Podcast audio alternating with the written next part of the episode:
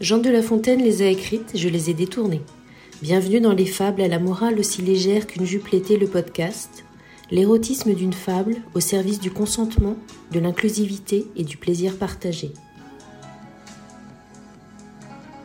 Librement inspiré du loup et du chien, la famille n'avait que la peau sur les os alors que l'Apollon faisait bonne garde des riches protectrices du quartier, si impressionné par ses abdominaux dessinés, sa peau resplendissante d'extase assouvie.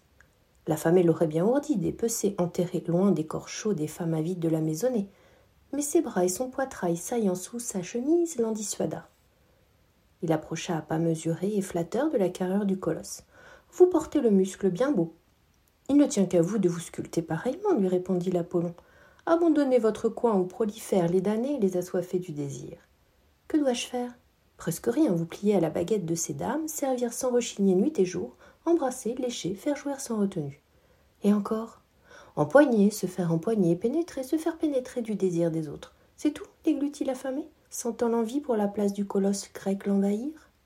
Arracher, se faire arracher les oripeaux d'une vie de solitaire et sans jouissance.